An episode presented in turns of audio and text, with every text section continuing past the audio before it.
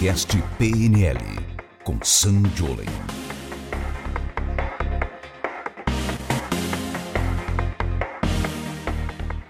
Irachamacê, pessoal, tudo bem? Eu sou Sanjolen e esse é o nosso podcast PNL. Seja muito bem-vindo, muito bem-vinda. Olá, sejam todos bem-vindos ao podcast PNL. Eu sou o Gabriel Amaro e eu acredito naquilo que é verdade para mim. Boa. Salve, salve, eu sou o Rafael e para você que está chegando agora, a gente tem muito conteúdo legal nos últimos vídeos aqui do podcast. Então seja muito bem-vindo, seja muito, muito bem-vinda e bora, Sam! Hoje nós escolhemos um tema aqui que é muito procurado, as pessoas querem muito saber. Chega muita dúvida disso nas redes sociais, nos cursos o povo fica louco, alucinado, querendo entender como isso funciona, porque hoje nosso tema são crenças. O que são crenças? Onde habitam? Do que se alimentam? E como que a gente pode trabalhar esse tipo aí de coisa? E eu já começo perguntando para vocês, quais crenças vocês têm que vocês não gostariam de ter? E quais crenças vocês têm que vocês se orgulham de alguma forma? Vocês sabem dizer? A minha principal crença limitante, eu acho que é a minha insônia, que é muito psicológica. Ela não é uma, ela não é uma parada do hardware, ela é totalmente do software, como diz o Sam. E qual, qual que é a sua crença? Que você. O quê? Eu não consigo dormir cedo, essa é a minha crença. Eu posso estar com sono, eu não consigo dormir cedo. Tá bom, então o Rafael tem a crença. E você tem uma positiva também? Tenho. Qual que é a positiva? Tô pensando aqui. pensa aí, pensa aí. Eu tenho, eu tenho. Eu tenho uma crença limitante que eu precisava de aprovação das pessoas para tudo. Eu ia fazer alguma coisa, as pessoas tinham que aprovar para eu me sentir bem. Às vezes as coisas davam certo, tava tudo ok. Eu ia mostrar para minha mãe, por exemplo, ela falava assim, Ixi, mas isso aí não é legal. Aí eu já, opa, será que eu tô fazendo errado? E tava tudo ok. E isso foi, durou muito tempo, nossa. Eu acho que às vezes até hoje, dependendo do tom que eu ouço as coisas, eu fico meio abalado. Isso quer dizer assim, se as pessoas não gostarem do que você tá fazendo, você não acha que é legal, tipo isso. Isso mesmo, isso mesmo. Eu tenho muito essa crença. Ela já foi muito alta, hoje ela é bem menor, mas eu acredito que ela exista ainda. E a positiva, Gabi? É, é positivo, isso que eu ia perguntar também. A positiva é que eu acredito que tudo que eu penso de verdade pode acontecer. Às vezes eu tô com um pensamento positivo, o pessoal até fala: caralho, você sonha demais, cara. Eu ouço muito isso, você sonha demais e dá certo. É um negócio muito louco. Porque às vezes eu penso assim, o pessoal, mano, você é muito sonhador. Dá duas semanas eu tô fazendo. Os caras, como que você fez? Eu falei assim, mano, eu acreditei, eu sei que ia dar certo. É claro que eu segui as coisas para poder acontecer, não foi lei da atração, dormir sonhando e tal mas deu muito certo. Isso é uma crença minha positiva que eu levo pra minha vida até hoje e vou continuar com ela. Boa. Tem, uma, tem um, um, mantra que aí eu queria até saber do Sam se isso pode se encaixar com a PNL, que é um mantra que é assim, ó. Tudo que eu quero, eu tenho. Tudo que eu quero vem para mim. Mereço e atraio tudo que eu quero. Sou grato ao universo por ser assim. Nossa, até rima. É tipo um. É, é uma música. É uma música.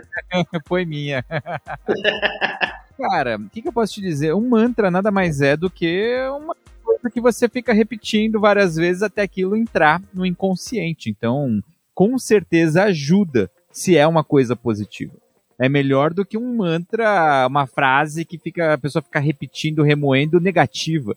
E querendo ou não, acontece muito. Se a gente vai começar a analisar a crença aqui, né, como elas funcionam, e basicamente, para deixar bem simples, um começo mesmo, crença é uma noção de causa e efeito. Então, se eu fizer isso, eu vou ter tal coisa. Ah, e se eu, as pessoas não gostarem, não vai estar tá bom. Ah, eu não consigo dormir cedo, já tentei várias vezes, não consegui. Então, a crença ela sempre vai dar uma estrutura de causa e efeito. E ela pode ter sido aprendida, é algo que eu aprendi vivendo, ela pode ter vindo ali de outras pessoas, de terceiros, né, dos nossos pais, dos nossos amigos, da sociedade que a gente vive, de algum livro, algum filme, e ela também pode ser uma coisa que você às vezes sonha, você quer, mas às vezes não se torna realidade. Porque a crença, quando a pessoa tem ela ali na vida, é como se aquilo fosse verdade absoluta. É, ela tem certeza daquilo. E a gente pode, inclusive, começar a identificar crenças que a gente tem com quais certezas você tem na vida? Essa é uma forma de você, de você descobrir se você tem uma crença, Sam? É um jeito bom. É um jeito muito bom de descobrir se você tem crença. Você que está ouvindo a gente, quais crenças vocês têm aí sobre as principais áreas da vida? Então, por exemplo, sobre trabalho, sobre dinheiro, sobre família, sobre relacionamento, sobre alimentação, sobre saúde, sobre, sei lá, viajar. Por exemplo, eu tinha várias crenças complexas sobre viajar. Eu venho de uma família pobre, nasci num bairro pobre e nunca ninguém da minha família tinha saído do Brasil. Sei lá, meu pai acho que tinha ido uma vez pro Paraguai, era o mais longe que já tinha acontecido da vida. E, putz, com 18 anos eu tive a chance de sair do Brasil a primeira vez.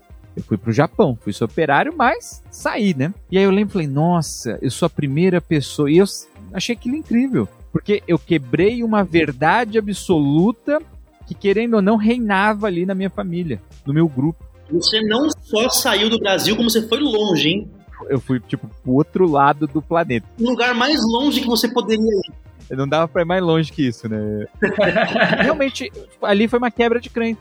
Do mesmo jeito, por exemplo, eu aprendi inglês mais ou menos em 10 horas. Foi o tempo que eu levei para aprender inglês. Aí quando eu digo isso, as pessoas, ai Sam, como você é mentiroso, como assim?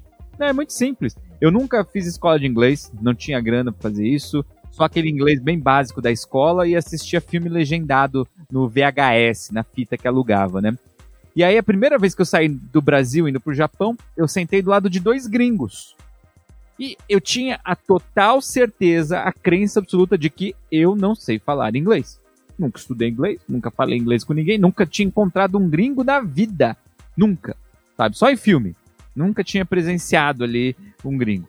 E aí eu tinha ali dois gringos, gigantes. Eu sentei na porra da cadeira do meio, sabe quando você vai tudo apertado ali? dois loiros gigantes do meu lado ali. E aí, voo chato pra caramba, não tinha televisãozinha, a revista eu já tinha lido dez vezes antes do avião decolar. Os dois gringos estavam lá sem fazer nada também. Eu virei pro lado e, hello? Hello? E comecei, né? E dali a pouco, cara, a gente começou a trocar uma baita ideia. E, obviamente, eu não entendia muito o que eles falavam, eu perdia muitas coisas, mas o principal eu comecei a entender. Eu entendi que um era holandês, que ele trabalhava na Philips, que a Philips era holandesa, que o outro era alemão, que ele tinha uma namorada no Brasil, ele tinha ido visitar e tudo mais, eles estavam indo para não sei onde, babá. Eles, a gente foi conversando. Eu lembro que eu queria falar das nuvens lá fora, eu não conseguia, não sabia a palavra de nuvem. Eu falava, that thing, white, fluffy. E aí, fazendo mímica. Genial, é, é, é, universal. Só que quando terminou esse voo, a gente chegou no destino, que eu ia trocar de avião para pegar outro avião para continuar indo pro Japão, porque o Japão é longe pra caramba. Eu lembro que eu me despedi, dei tchau. Não, não teve nada além disso, não teve troca de contatos, nada, não, não viraram amigos, né? São amigos descartáveis que você faz ao longo do, das viagens. Só que na hora que eu pisei fora do avião, eu pensei, caramba, eu sei falar inglês. E olha que louco, eu precisei passar por uma experiência onde eu fiz uma coisa para eu começar a acreditar naquilo. Porque não teria como alguém negar que eu não falava inglês, porque eu falei inglês, eu entendi, eles me entenderam. Então, pô. Só que tem gente, por exemplo, que estuda anos, tem várias experiências, conversa com um monte de gente e de repente ela ainda não acredita que ela fala inglês. Ou eu já vi coisa pior a pessoa que ela estuda 50 anos CCAA, CNA, Wisdom, WhatsApp, todas as, vou falar todas aqui para ninguém achar que é preconceito com uma ou com outra. Não tem a ver com a escola, tem a ver com um aluno. E nem um publi também, né? É, total, né? Também não é um publi. Poderiam pagar a gente, não é o caso. E aí o que acontece? A pessoa ela estuda inglês, ela sabe conjugar verbos, ela sabe organizar pronomes, ela sabe tudo direitinho no inglês, sabe? Os verbos irregulares, a coisa toda. E aí, a primeira vez que ela vai pro exterior, ela entra no McDonald's e ela fala um negócio lá no balcão e a pessoa não entende. E ela, ah, meu Deus, eu perdi todo esse tempo, eu não falo inglês. E aí, geralmente, eu costumo dizer para as pessoas: caramba, você estudou tanto e o juiz que define se você fala bem inglês ou não, é o rapazinho que trabalha no balcão do McDonald's. Parabéns, você vai longe aqui. Porque eu mesmo vou no restaurante do McDonald's, eu não entendo o que eles me falam. Às vezes você chega, oi, você número um, não sei. Ah, em português. É isso que é louco. Por quê? Porque isso tem a ver com crença. O que você sabe fazer ou você acha que você não sabe é crença. O que você acha que é capaz de fazer ou não é crença. O que você acha que você pode ganhar de grana ou não é crença. E tudo isso aí tem a ver com aquilo que você acredita piamente.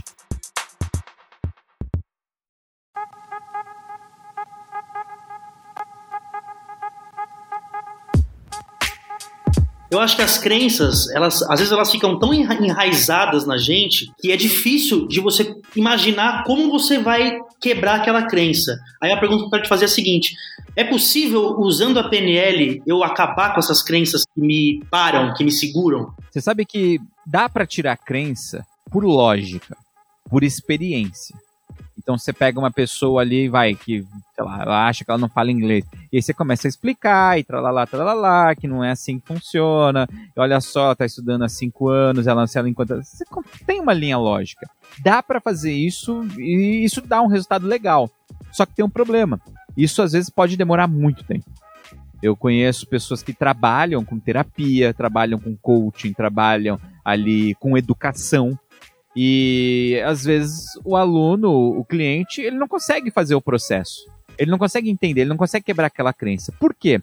Porque muitas vezes só a lógica não é o suficiente. Então, qual que é o grande segredo do negócio? É saber usar PNL. Porque quando você usa PNL, você consegue trabalhar essa crença com outras abordagens. Então, por exemplo, a gente tem técnica dentro de PNL que a gente muda uma crença em questão de dois, três minutos. Eu lembro que uma vez eu fiz uma maratona de lives no Instagram que era reprogramando crenças. Já rolou faz tempo, não tem mais. Rolou ao vivo, depois deletamos. Eu assisti, foi muito bom. Você assistiu essa, né? Cara, bom pra caralho. Foi uma das séries mais elogiadas que a gente já teve, porque eu fiz ao vivo reprogramação de crença nas pessoas. Ai, Sam, como que faz isso? Muito simples, é através de ancoragem. Se você não faz ideia do que é isso, beleza. Começa a assistir mais vídeos aqui começa a ir atrás mais de conteúdos, vem participar das maratonas que tem, que você vai começar a entender um pouco mais disso. Só que dá para entender que crença está conectada com estados emocionais, porque crença ela te gera certeza. Quando você acredita em alguma coisa que você acredita, por mais que seja uma besteira, por mais que seja uma crença horrível, mas você acredita naquilo, aquilo te dá uma certeza. E a certeza é algo importante na nossa vida. As pessoas gostam de ter certeza. Tanto que quando, sei lá, os índios eles estavam lá sendo invadidos pelos europeus, eles viam lá no mar o barco chegando e se não explicassem para ele que aquilo lá era um invasor que ia matar, ele poderia idealizar que seria, sei lá, o deus do mar, ele poderia idealizar qualquer outra coisa. Por quê?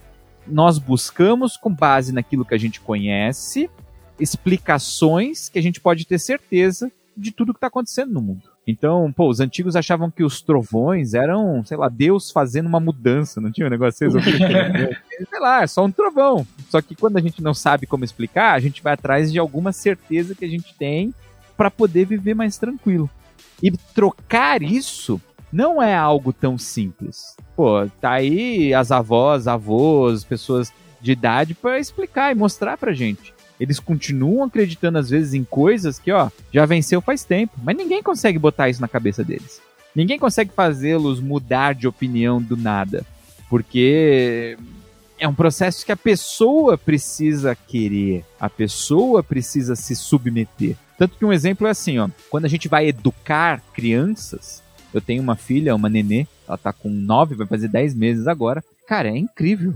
É incrível. Ela aprende coisas assim numa velocidade absurda. É muito rápido. Ela aprende a fazer um gesto, ela aprende a pronunciar alguns sons, ela não fala tudo ainda. Ela aprende a engatear. É muito rápido. Por quê? Porque as crianças, elas não precisam ter um porquê aprender. Se você pegar uma criança ali que ela, você bota ela, sei lá, na Rússia, ela vai aprender a falar russo. Se você bota ela na Alemanha, ela vai aprender a falar alemão. Você colocar na China, ela vai aprender a falar chinês. Ela não vai ficar julgando se é difícil, se é fácil, se é uma língua do futuro. Não, ela só vai aprender onde ela está submersa, né? Imersa no, no idioma. Já um adulto, a partir do momento que ele começa a ter suas próprias ideias, seu próprio mundo, suas próprias certezas, ele começa a criar barreiras. Tanto que a educação de crianças a gente chama de pedagogia. A educação de adultos a gente chama de andragogia.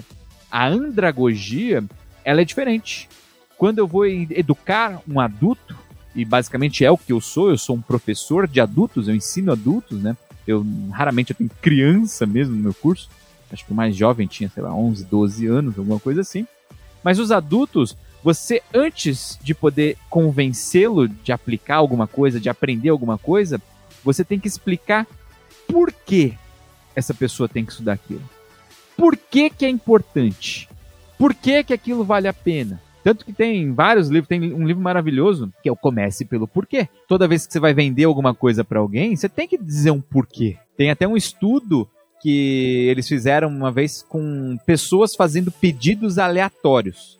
E ele lá, chegava numa fila, as pessoas estavam esperando, sei lá, na fila do cinema.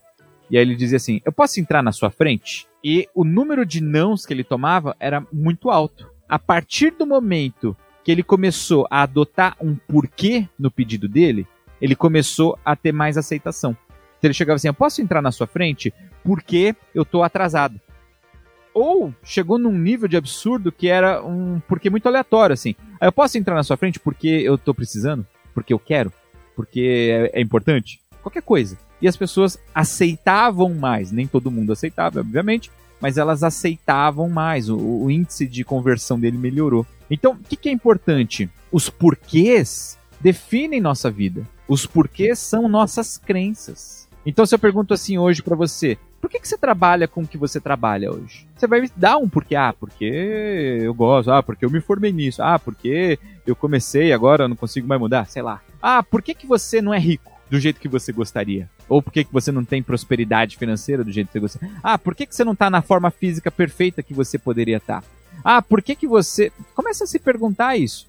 E você vai começar a achar uma porrada de crenças que não adianta só ficar usando lógica para quebrar. Você consegue economizar muito tempo de vida usando técnicas de PNL de maneira inteligente e aí você consegue desbloquear assim absurdo a sua vida. Ô Sam, a gente está ouvindo você comentando sobre as crenças que elas são as negativas e como a gente trata isso. A lógica para que eu criasse uma crença positiva seria a mesma coisa? Sim, a crença positiva é, querendo ou não, uma verdade que a gente tem, só que o resultado dela é bom. E aí o que é interessante é que uma crença negativa e uma crença positiva, elas são iguais dentro da nossa cabeça. Elas são certezas do mesmo jeito. A diferença é que uma leva a resultados positivos e outra não. E muitas vezes, crenças que são negativas hoje, pode ser que em algum momento da vida ela tenha sido positiva, ela tenha sido boa. Por exemplo, quem nunca ouviu aquela dos pais, né? Filho, não entre num carro de estranho. Vocês já ouviram quando fizeram criança? Já. E aí, cara, jamais, a gente nunca entraria num carro de estranho, a gente não falaria com estranhos. Só que se você parar pra pensar, você lembra a primeira vez que você andou de Uber? Você entrou num carro de um estranho, alguém que você não conhecia, cara. Você confiou. Olha que louco. Como que isso aconteceu? Você desafiou crença. Eu lembro até hoje. Eu fui entrar a primeira vez, o carro parou. Aí eu olhei para aquele carro e falei, mano, tá errado isso aqui, porque eu aprendi que não podia. Não, e o cara te oferece bala ainda. Você não pode entrar no carro e não pode aceitar nada. Eu entrei no carro e peguei a bala. O cara te deu balinha, te dava água antigamente quando começou aquilo podia estar tá batizado, doce é. podia ser droga, você podia. E parou pra pensar? Que absurdo. Olha como eles tiveram que quebrar a crença das pessoas. Então, por um tempo, aquilo foi uma crença positiva. Hoje, se você precisar andar de Uber e não conseguir, porque tem que entrar num carro de um estranho, isso de repente pode virar uma crença negativa. E é assim que a coisa funciona. Tudo vai depender antes do que, que você quer. Qual é o seu objetivo?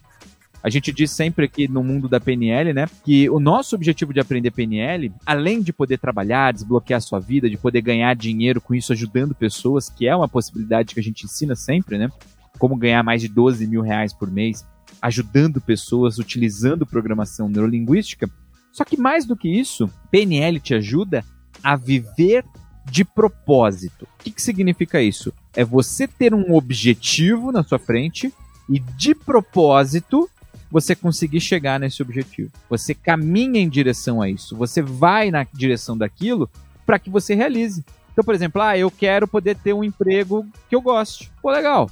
Como que você pode ter isso de propósito? Você vai ter que setar uma meta, um objetivo. Você vai ter que rever suas crenças que às vezes estão te segurando. E se você não tivesse colocado aquele objetivo, você nunca ia questionar verdades absolutas, entre aspas, que você tem. Você só vai começar a questionar se você tá querendo ir num lugar, você vai descobrir que tem essa marra. E fala, pô, essa marra não tá me ajudando. Então ela é uma crença negativa. Então como que eu vou tirar isso? Como que eu vou rever isso? Como que eu vou crescer com isso? Por isso que é importante ter um propósito, né? um objetivo para ser alcançado.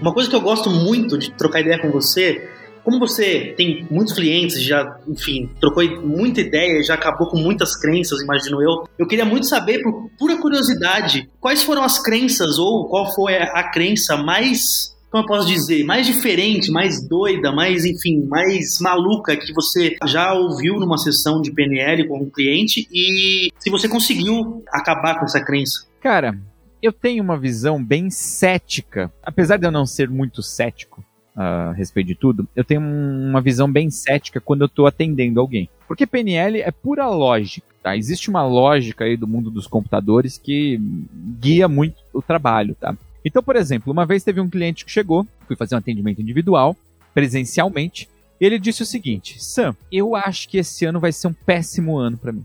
E eu perguntei. Geralmente as pessoas perguntam, né? Por quê? Mas eu não perguntei por quê. Eu falei assim, mas como você sabe disso? Dentro da PNL a gente pergunta muito como a gente quer saber as estratégias que as pessoas estão usando para poder chegar naquela lógica, né? Ele falou assim: "Ah, é porque eu mudei minha vida, antes era um cara mais da noite, era um cara que nem o Rafael, gostava de dormir tarde, ele começou a acordar cedo, e ele começou a fazer várias coisas de manhã e tudo mais, a meditação dele agora, ele estava fazendo mais do que antes, ele estava fazendo esporte e tudo mais.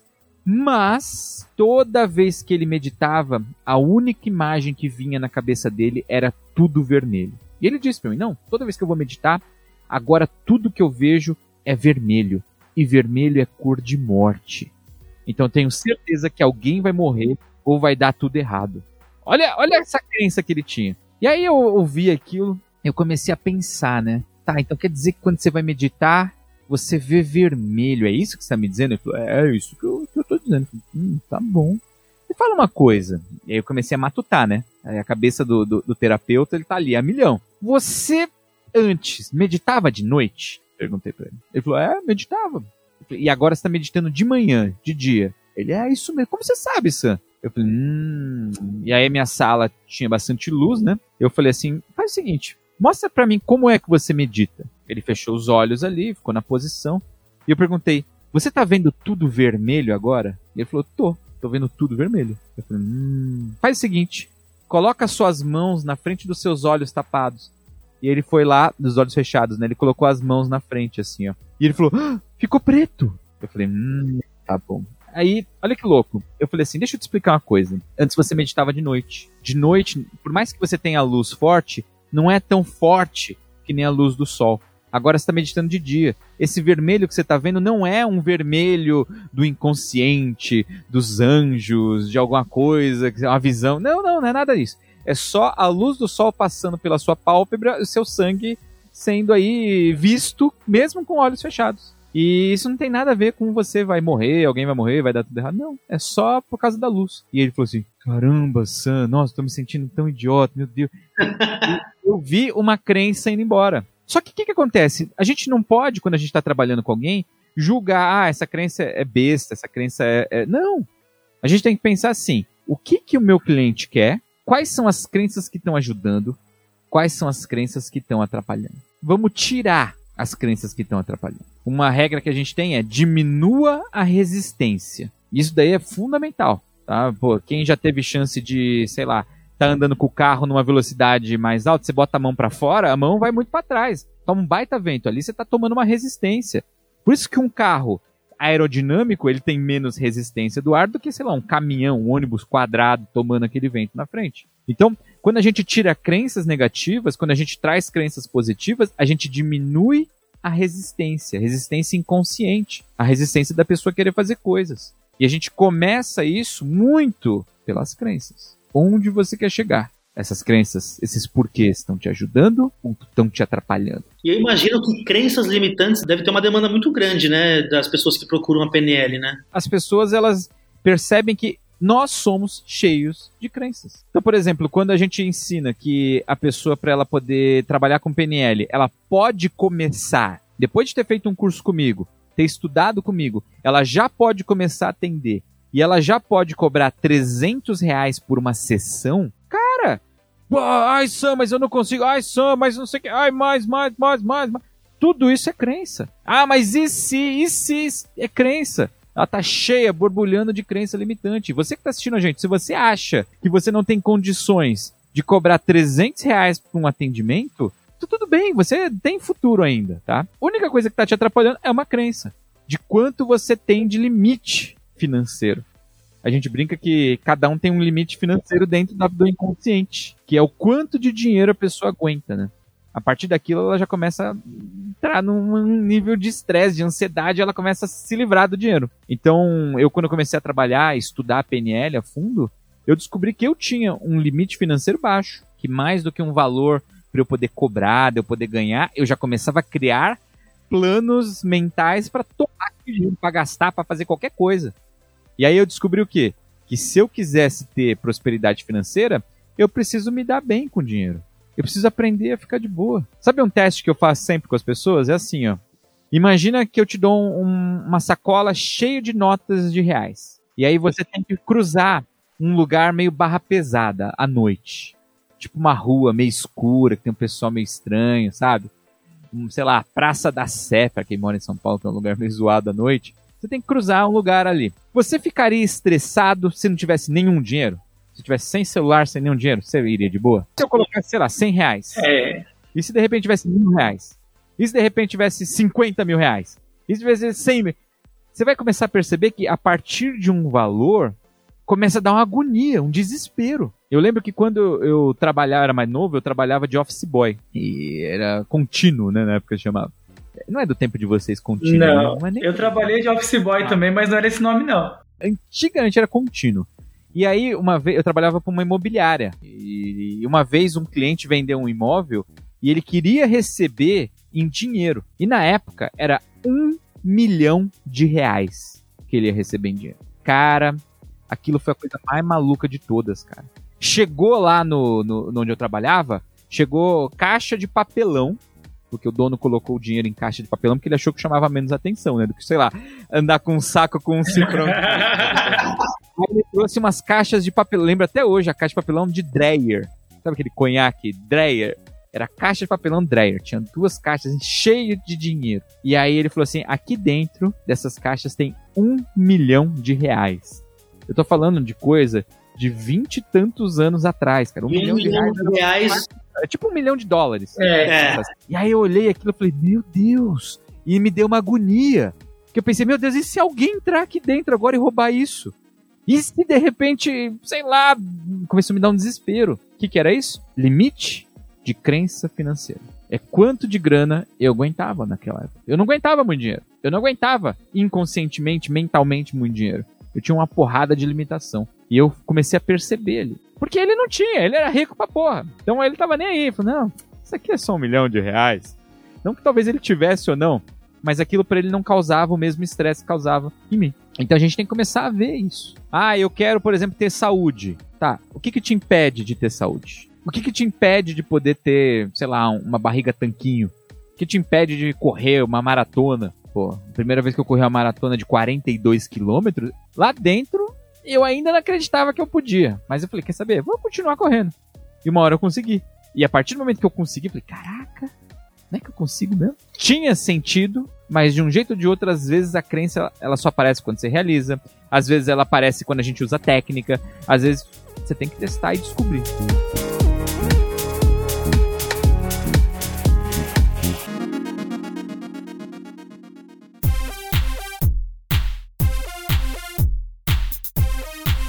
Para finalizar, um cara expert em PNL igual você, tem alguma crença?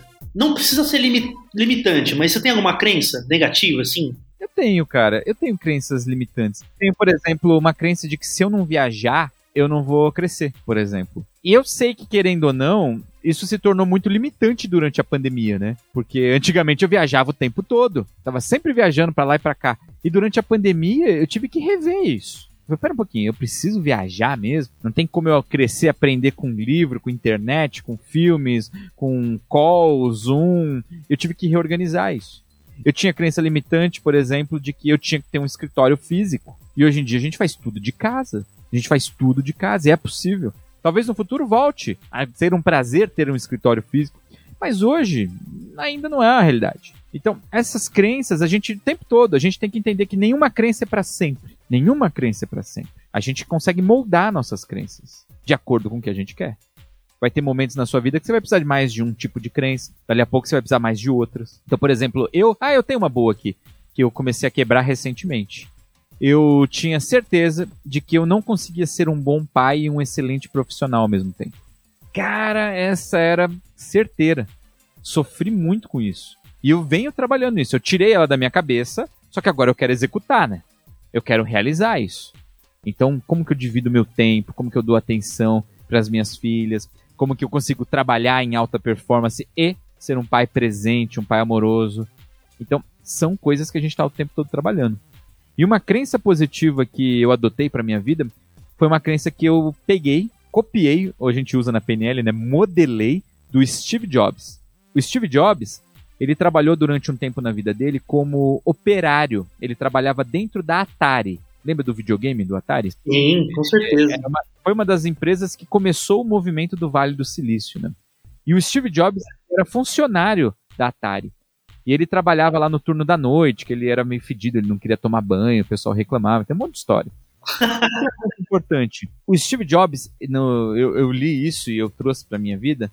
Ele desenvolveu uma crença muito boa, que era a seguinte: ele conseguia ganhar o dinheiro dele fazendo um trabalho relativamente simples, que era ser operário lá, trabalhar na Atari. O ponto todo é que ele pensou assim, cara, eu posso arriscar o quanto eu quiser, porque na pior das hipóteses, eu sempre vou encontrar algum emprego básico que vai me pagar o mínimo para eu poder sobreviver. E eu falei, cara, eu tenho isso. Eu tenho essa crença. Se tudo der errado, eu vou conseguir um emprego, qualquer emprego, e eu vou ter um mínimo para poder sobreviver. Ai, Sam, mas tem muito desemprego no Brasil. Tem! Tem muito desemprego no mundo inteiro. Só que as pessoas que têm crenças boas, que executam, que fazem, que têm fome, têm vontade, elas sempre vão ser bons funcionários, pessoas que vão valer muito dinheiro na sociedade. Ó, a crença, né? A crença de crença. Então, o que que acontece? É só fazer. É só fazer, se jogar. Quanto mais fome você tem, mais você tem chance de crescer. E são crenças que valem a pena você cultivar, valem a pena você ter dentro de você, vale a pena eliminar tudo que é contrário a isso, para que você consiga crescer. Inclusive, vale a crença de que PNL te ajuda a ir mais rápido. PNL te ajuda a ser mais eficiente mais eficaz, que eu acredito piamente e uso muito aí há bastante tempo. E isso vem me ajudando a ter os resultados que eu consegui até hoje. Muito bom, Sam. Também quero isso. Depois a gente vai trocar uma ideia ali, que eu quero, quero aprender algumas coisas sobre isso. Bora, pô. Seguinte, é, gostou desse papo? Deixa um like no vídeo, se inscreva aqui no canal se não é inscrito e mais importante de tudo, tá? Nos siga no Instagram. Vem, meu Instagram é Sandiolen. Segue o Rafa também, Rafa Sanches. Sam, inclusive, só para não esquecer, você, tá, você falou um pouco, um pouco atrás ali sobre você fazer algumas, algumas técnicas com a sua bebezinha. E eu acho que isso daria um, um podcast muito legal, que é a gente falar sobre a PNL aplicada às crianças. Porque eu tenho certeza que tem uma galera aí que, que é pai, que é mãe, que vai ajudar muito, que deve estar meio perdido até né, em o que fazer, e a PNL vai entrar aí para ajudar. É muito isso bom. aí. Valeu, gente. Um grande abraço para todos vocês e nos vemos no próximo podcast. Tchau. Tamo junto, valeu.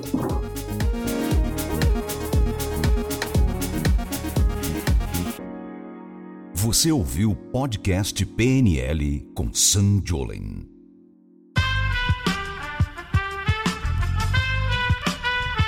Esse podcast foi editado por Aerolitos Edição Inteligente.